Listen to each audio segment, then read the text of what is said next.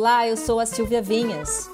E eu sou a Malu Mota. Sejam todos muito bem-vindos ao podcast Duas na Tri.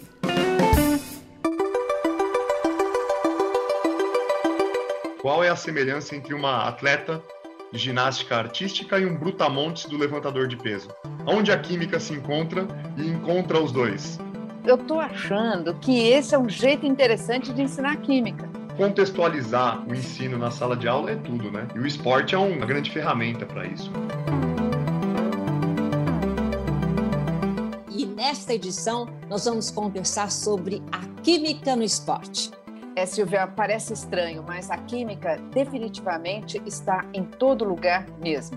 Dos materiais usados pelos atletas até aquelas bebidas que eles usam no meio das partidas. Tudo tem química. Se for utilizado de forma correta, as substâncias podem ajudar na performance dos esportistas e até mudar as regras das modalidades. E para falar sobre esse tema, nós convidamos Hamilton Bigatão, professor de Química no curso e Colégio Objetivo. Muito obrigada, professor, por participar aqui do programa. Muito obrigado, Silvia. Obrigado, Malu. Olá a todos os ouvintes e obrigado pelo convite. É um prazer estar aqui. Professor, você dá aula de química. Essa parte eu já entendi. Agora eu quero saber como é que você chegou ao esporte, né? Porque eu não tinha atinado sobre os efeitos da química nas modalidades esportivas, né? Queria saber como é que a química conversou com o esporte na sua vida. É, a química ela está presente em todos os eventos, né? Em qualquer área do conhecimento. A química está relacionada com a vida de qualquer forma e também está bastante presente no esporte. Na minha carreira, eu sempre gostei muito de esporte, desde criança. Quando entrei na faculdade, jogava todas as modalidades esportivas que me aceitassem, então basquete, futebol, rugby, tudo que me aceitavam, eu, eu ia lá e contribuía com a minha faculdade. E quando eu fazia mestrado, é, quando eu estava fazendo mestrado, um time lá da faculdade me chamou para dar uns treinos. Eu gostei. E depois que eu terminei o mestrado, eu consegui ajustar as minhas aulas o horário das minhas aulas com treinos de basquete e com o curso, na verdade. Né? Eu sou bacharel em esporte na USP. Eu deixei de dar treino, na verdade, para fazer o curso de esporte na USP.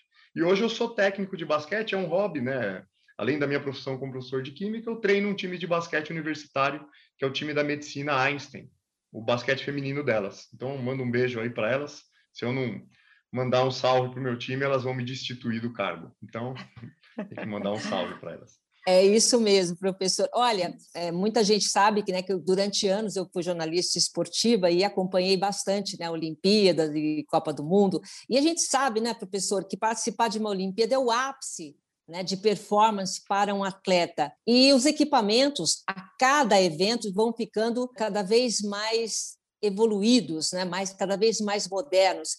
E uma coisa que chama atenção foi na época que lançaram aqueles maiôs que deixavam os tecidos super leves e eles foram realmente a grande evolução nas últimas décadas da natação. Como é que eles foram desenvolvidos e por que que eles acabaram sendo banidos após alguns anos? É, eu vou começar pela respondendo a última pergunta, Silvia. Eles davam muita vantagem para quem os tinha. Esse maiô ele foi lançado às vésperas dos Jogos de Pequim, em 2008 na China. Essa história é fantástica. É a história que eu conto no primeiro dia de aula de Química Orgânica. Para vender o meu curso em Química Orgânica, para falar para os alunos: esse curso é importante, vocês precisam estudar isso, para tentar tornar menos maçante os meses e anos que eles vão uhum. ficar vendo fórmulas, decorando nomes, estruturando, entendendo. Eu tento vender o peixe falando da importância ou desse maiô, uhum. é, da importância da química em diversos ramos, entre eles no esporte, eu conto a história desse maiô que foi um maiô lançado pela Speedo nos Jogos uh, de Pequim em 2008. Eles lançaram às vésperas dos Jogos e distribuíram esse maiô para os atletas, né, os atletas de elite.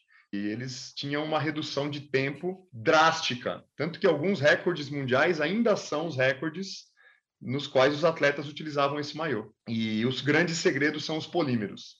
A gente tem uma evolução muito grande no que diz respeito aos polímeros, né? A ciência dos polímeros evolui a cada dia. E esse maiô, ele tinha uma vantagem, trazia uma vantagem muito grande. Eles tinham placas de um polímero chamado poliuretano em algumas regiões do corpo que faziam com que o atleta ficasse mais na superfície da água. Então, a abraçada não jogava ele para dentro da água, onde o tempo diminui. Então, ele acabava fazendo a prova num tempo muito menor. E também tinha também nesse maiô um outro polímero que é o teflon e fios de nylon que repelem a água. Então, o que acontece é que ele tem uma repulsão da água, ele, faz, ele é jogado para fora da água, onde ele tem melhor desempenho, o tempo acaba sendo muito menor. E é engraçada a história que a, a Speedo distribuiu gratuitamente esses maiôs para os atletas de elite. O professor, mas não é só na natação, né, que os equipamentos mudaram a performance dos atletas de modo geral, né? Teve também a vara do salto, o próprio tênis de corrida também. Tudo isso é, foram mudanças, né? Sim, o, é, o, tênis de corrida dá para a gente ficar aqui só um programa falando do, da tecnologia dos tênis, né? O tênis, na verdade, ele se adapta melhor ao seu pé. Né? Eu precisaria uma empresa fizesse somente um tênis para cada pessoa. Para nós que somos corredores aí, ou que fazemos academia é, e não, não, temos nenhum patrocínio, a gente acaba escolhendo o tênis que melhor se adapta ao nosso pé, que nem sempre é o tênis mais caro, né?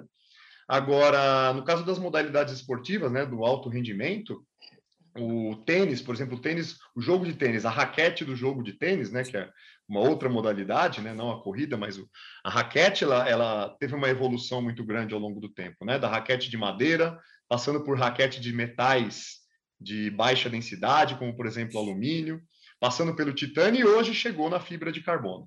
A fibra de carbono, junto com a fibra de vidro, é um material que é muito usado nas modalidades de alto rendimento. Então, ciclismo, canoagem, na própria ginástica olímpica, né? Dependendo da prova na qual tem barras paralelas, aquela barra é por quê? Ela é de fibra de carbono. Ela tem uma massa bem baixa, né? Tem uma baixa densidade e tem uma grande rigidez, né? E uma grande elasticidade. Tudo que a vara do salto com vara precisa. Se a gente pegar os, a, as provas de salto com vara década de 30, né, início do século 20, eles usavam bambu. Agora você imagina, você está na altura de 4 metros, o bambu quebra. Isso pode acontecer. Né? O acidente não é nada é, legal, né? Depois disso entrou, no, no, caso do salto com vara, depois entrou as varas de metais, de alumínio e de aço, mas quando entrou a fibra de carbono e a fibra de vidro, né, que é um composto entre os dois aí, né, um polímero que utiliza-se da fibra de, de vidro e da fibra de carbono, aí os recordes cresceram muito, como por exemplo o recorde do recorde não, né? Na, na, no salto com vara, a gente teve a medalha de ouro do Thiago Braz nos Jogos do Rio de Janeiro. Ele superou um francês que tinha o recorde mundial, ele tinha acabado de bater o recorde mundial às vésperas dos Jogos, mas perdeu para o brasileiro. Enfim, então, todas as modalidades que utilizam algum tipo de material têm sua evolução e vai evoluir mais ainda com esse desenvolvimento dos polímeros. E aí, polímeros também é um caso à parte, dá para falar muita coisa a respeito. Professor, e a química numa modalidade, você falou um pouquinho aí, mas assim, entrando mais profundamente, numa modalidade mais subjetiva, que depende de nota dos juízes, como a ginástica artística. Vamos falar um pouquinho disso. Na verdade, o... só fazendo um parênteses com relação aos materiais, os Jogos Paralímpicos, né? As próteses, né? É. Utilizam-se de polímeros, né? É. E os Jogos Paralímpicos também, eles são muito úteis, eles têm uma grande utilidade também, tá? Na, na modalidade da ginástica artística ou no surf, que são modalidades que são subjetiva, depende de nota, depende de precisão de movimentos, escorregar pode causar a sua derrota. A gente tem casos, né, conhecidos até de brasileiros em, edições dos Jogos Olímpicos no qual escorreguei, escorreguei e perdi a medalha. O que, que a gente faz para não escorregar? E aí eu pergunto, qual é a semelhança até, fazendo uma, um link com outra modalidade, qual é a semelhança entre uma atleta de ginástica artística e um brutamontes do levantador de peso? Onde a química se encontra e encontra os dois? No não escorregar. Vocês já ah. viram eles usar aquele, aquele é, talco é. nas mãos? Tá. Aquele talco é Sim. é carbonato de magnésio. Eles chamam de magnésio, né, popularmente. É o carbonato de magnésio. O carbonato de magnésio é uma substância higroscópica. Absorve a água. Então, retira o suor das mãos, impedindo que eles escorreguem. Né? Ah, que legal. Da mesma forma, no surf, não é a questão é você estar, tá, você não pode escorregar da prancha. Então lá eles passam a parafina.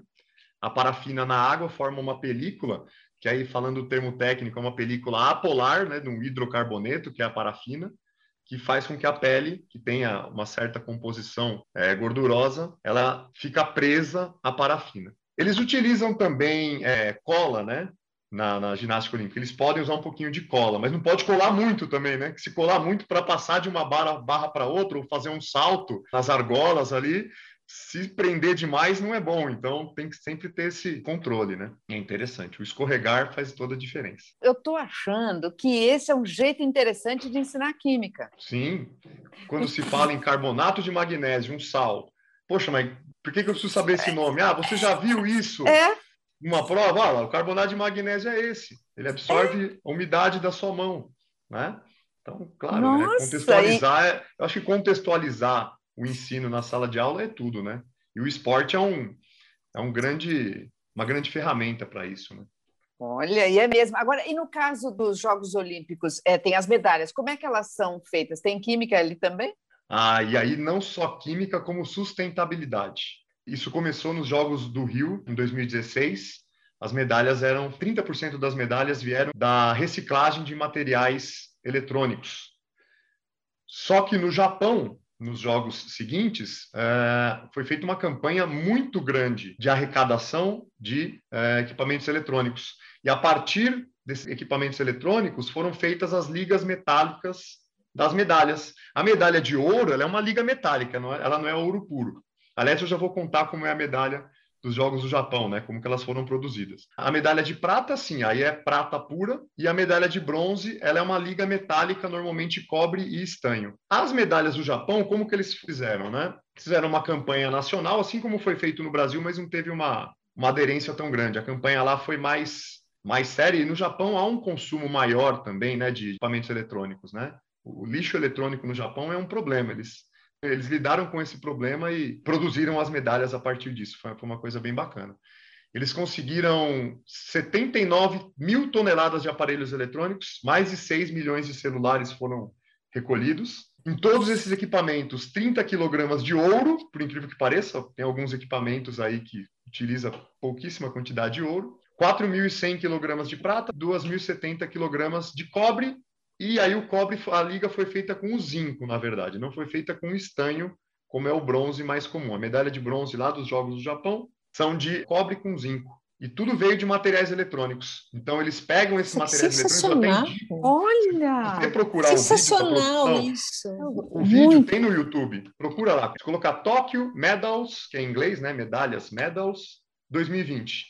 Nos primeiros vídeos tem um vídeo que está escrito tudo em japonês, que a gente não vai entender. Clica nesse eles mostram o, o processo de fabricação da, da, das medalhas. Então, primeiro eles separam os metais dos materiais eletrônicos, fundem, é um processo de separação de misturas lá da aula de química, que é a fusão fracionada. Então, na aula de fusão fracionada dá para falar disso, fabricação das medalhas, fabricação das ligas metálicas.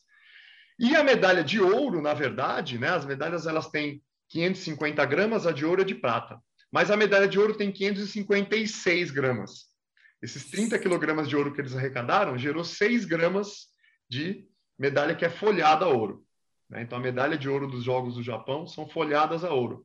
Como que acontece essa, esse recobrimento da medalha de prata com ouro? É um processo também chamado processo de eletrólise, né? A gente fala isso na aula de eletrólise, a galvanoplastia. Também dá para dá para falar em aula disso, é bem bacana também. Inclusive, né, é, é um, são um exemplo de sustentabilidade, não só as medalhas, mas os pódios os pódios dos Jogos do Japão foram produzidos a partir de lixo, dos plásticos que foram retirados do mar. É né? muito legal também, né? Sustentabilidade. Nossa, mas que, que exemplo né? de sustentabilidade. O Japão sempre dando exemplo, né? É. Sempre dando exemplo.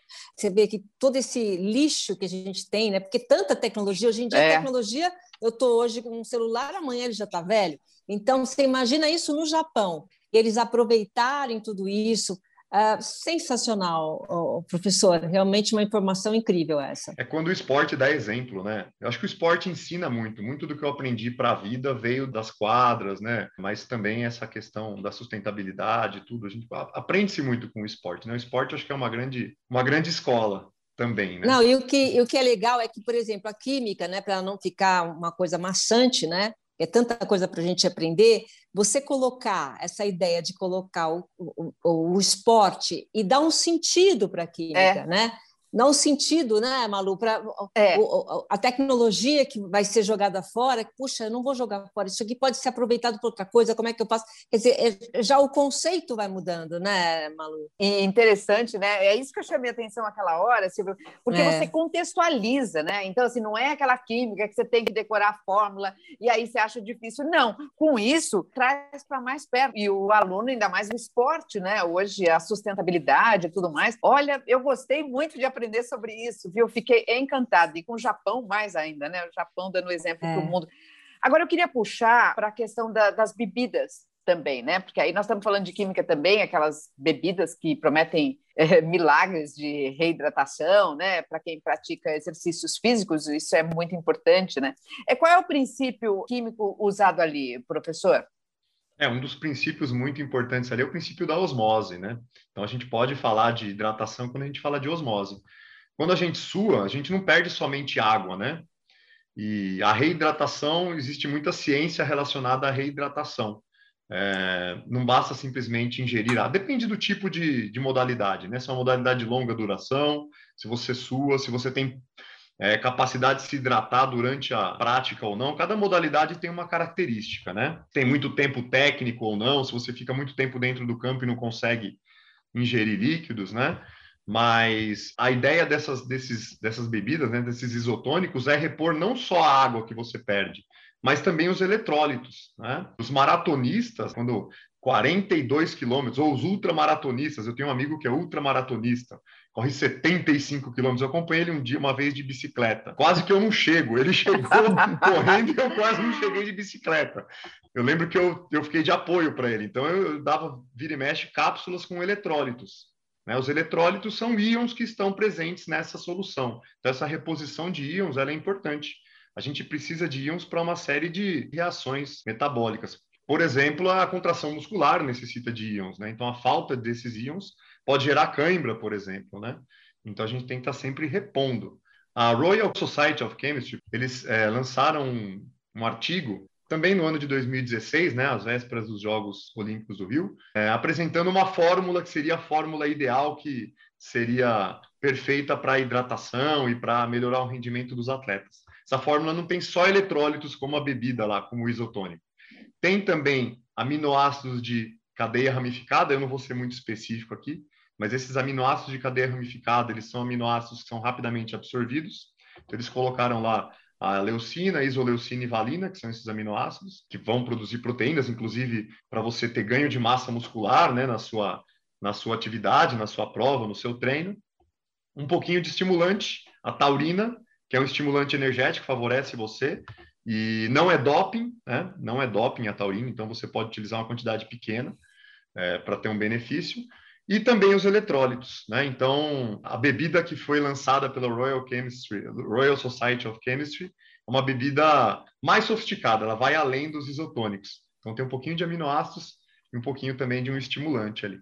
É bem bacana. Professor, vamos falar um pouquinho das substâncias proibidas, né? Aquelas substâncias que ajudam a melhorar muito, até demais da conta, a performance dos atletas. É, como que elas trabalham? O que, que acontece aí? Qual é a química delas? Aí já não é aí já não é a química indo para o bem, né? As bebidas isotônicas é a química indo para o bem, né? Para favorecer o atleta de uma forma, digamos assim, dentro da lei, né? Uh, o doping é, é, a química agindo de forma errada, digamos assim, né? De forma inadequada. Aí a gente entra na química das drogas, né? Por que, que eles lançam isso, né? Provavelmente porque tem mercado, né? Tem mercado, tem pesquisa. Então, existe a pesquisa de novas moléculas que trazem melhorias, né, para os atletas, né? Doping ele é dividido em uma série de diferentes uh, substâncias, né? Os estimulantes, os narcóticos, anabolizantes e assim por diante. E o doping ele ele é específico, né? Ele é específico. Tem substância que é doping para uma modalidade, mas não é para outra. Isso é interessante. A cafeína já foi doping. Você não podia tomar, se não me engano, eram três doses de café. Depende da concentração do seu café, né? Se o café é mais forte ou mais fraco. Mas na média, acho que eram três cafés. Essa quantidade ingerida traria, seria, seria era considerada pela WADA, né? Que é a World Agency Anti, World, World Anti-Doping Agency, né? Hum. Que é a agência antidoping. Ela foi lançada em 1999, né? Face aos, a, a grande quantidade de casos né, de doping no esporte. Tem o caso de 88, né, do Ben Johnson, e aí vários outros surgiram depois, e a UADA foi lançada. Então, eles classificaram as substâncias que são permitidas ou não. A UADA permitia, não permitia, perdão, a cafeína, hoje ela permite. Então, as substâncias mudam ao longo do tempo, né? Algumas substâncias hoje são legalizadas.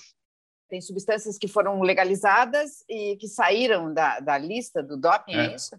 É, como eu disse, a cafeína, né? Tem substâncias que só são doping para uma modalidade. Por exemplo, vocês já ouviram falar num medicamento chamado propranolol? É um beta-bloqueador ele é um medicamento que previne a tremedeira. Você não treme. Ele tem uma ação, se não me falha a memória, antipertensiva. Ele é um medicamento utilizado no dia a dia. Algumas pessoas utilizam propranolol frequentemente. Mas ele é doping para algumas modalidades. Em qual modalidade você não pode tremer? Modalidades de precisão. Né? Então, tiro ao alvo brasileiro, o, Brasil teve até medalha de prata nos Jogos do Rio, né? O Felipe Vu, né? No tiro ao alvo, Sim. né? É, e no tiro ao alvo você é, você não pode tremer, né? Se você usar um medicamento que você não treme, você tem vantagem, né? Propranolol é uma substância química que, substância orgânica, que leva o atleta a ter vantagem, né? Nesse tipo de modalidade, arco e flecha, ou até, é, é, claro que não é uma modalidade esportiva, mas jogador de pôquer. Quando blefa, começa a tremer, então ele toma um propranolol para não tremer, né? É verdade? É, é teórica, você, vai, você treme menos. Eu, por exemplo, podia ter tomado um, né? Agora eu estou falando com vocês, talvez eu esteja um pouco nervoso. Se eu tomasse um propranolol, não estaria tremendo, né? Se o curso, se fosse um curso ao vivo para não pra passar em segurança, né? Quando o, o, é. o laser começa a tremer, assim, aquele cara está tremendo ele está muito inseguro. Ah. O propranolol impede isso, né? Ele, ele protege dessa tremedeira. Então, ele é doping só para essas modalidades. Tem, tem doping é um... que é que é você nunca pode utilizar, tem substância que você nunca pode usar, por exemplo, os anabolizantes, né? Tem uma substância que é a eritropoetina, que é, aumenta a produção de hemácias, e as hemácias transportam oxigênio para o seu organismo. Então, essa substância eritropoetina é proibida também. Nunca, em nenhum momento da sua carreira esportiva, você pode utilizar esse tipo de substância. E até mesmo diurético, sabe o que é um medicamento diurético? Diurético é aquele que faz você urinar mais rapidamente, né? Por que, que é proibido o diurético? Porque você elimina um anabolizante mais rapidamente. Então, o diurético também é proibido. É uma forma de você mascarar, né? De você escapar do, do exame de Professor, oh. sabe que, assim, eu fico pensando, né? Você estava falando, eu estava pensando sobre isso. Quer dizer, existe aí um tempo de treinamento para você chegar ao sua, seu auge de performance. Mas existe também aí um tempo de pesquisa muito grande em relação a isso, até chegar. O que, que eu preciso tomar para melhorar, para não suar, para não fazer xixi, para não. É, é, eu estou impressionada. O tanto tempo que se demora para pesquisar essas substâncias para o lado ruim, né? Inclusive, até a, a, Rússia foi banida por causa do doping generalizado, teve um processo até participação do governo. Quer dizer, tem gente que fica estudando como é que eu faço para usar tal coisa para melhorar a performance. É demais, né, professor? É. Ah, o, caso, o caso da Rússia é, foi revelado em 2017. Em 2016, alguns atletas da Rússia foram banidos, mas o caso ficou muito famoso em 2017, quando lançou o filme Ícaro, é, no qual alguns agentes lá do, do, governo, ou mesmo da Federação Russa, foram entrevistados, né? E aí veio à tona os casos de doping, né? Então, e o governo tinha uma influência ali, né? Eles sabiam, né, do, do uso dessas substâncias dopantes, por exemplo, essa eritropoetina. E aí até a gente entra num outro caso, né, que não que seja o caso que foi detectado na Rússia, que é do doping genético. Sabe o que é o doping genético? É você modificar não. o seu DNA. Você retira um pedaço do seu DNA, modifica, coloca num vírus e coloca de volta no seu organismo. Você altera o seu DNA a fim de produzir naturalmente esses agentes. Então, por exemplo, você vai produzir mais hormônio GH, que é do crescimento. Então, você, ao invés de você usar o anabolizante, você altera, coloca um gene que vai codificar a produção de, de músculo, aí você vai crescer. Ou produção dessa tal eritropoetina ou é, vasodilatadores. Isso tudo vai trazer melhoria no desempenho. E esse doping genético é um problema sério, porque não é uma substância dopante, você está produzindo. Alterou o seu DNA para você produzir mais essa substância. E aí é um caso sério. Aí é difícil de detectar, né? Então, se já existe o doping genético ou não, a gente não sabe. Mas a ideia deles impedirem o doping genético seria fazer um passaporte chamado passaporte biológico do atleta. Testar o atleta periodicamente, a fim de ver se do nada ele teve uma elevação na quantidade de produção de hemácia. Opa, teve alguma manipulação aí. É, é super difícil de detectar. Esse é o futuro. Então, depois desse caso da Rússia, né, e a Rússia foi banida dos jogos né, de Tóquio, né, por causa disso, por causa desse filme. Aliás, eu indico, é um filme bem bacana, um filme legal e que foi marcante aí para levantar, né, para mostrar como era feito, né, esse doping, como é feito ainda, né? Olha, professor, eu estou encantada de descobrir é, a presença da química em tantas áreas do esporte, né? Tantos esportes, professor. Realmente foi uma aula. E para mim, é, que desconhecia esse assunto, a Silvia é mais familiarizada, né? Porque é, sempre lidou com isso. Então, com isso, eu quero encerrar, professor, agradecer muito a sua presença aqui e foi uma conversa muito proveitosa. Prometo que hoje vou ficar pensando sobre isso. Obrigada, professor. Obrigado, obrigado, Malu, obrigado, Silvia. E até a próxima. Estou à disposição. Espero que tenha sido bacana, espero que tenha sido legal, que eu tenha passado informações interessantes a todos. Obrigado. É, eu adorei também, independente de ter trabalhado tanto nisso, né, tantos anos, mas essas informações, esporte com química, você que deu para mim. Eu aprendi hoje, tá bom? obrigada, viu? Muito obrigada. E o podcast Duas na Tri fica por aqui. Não deixe de comentar o que achou da nossa conversa de hoje e o que você gostaria de ouvir no próximo episódio. Para fazer isso, basta entrar na página do Facebook Colégio Objetivo Oficial. Isso mesmo, Malu. Vamos ficar de olho em tudo. Obrigada pela sua companhia e até a próxima.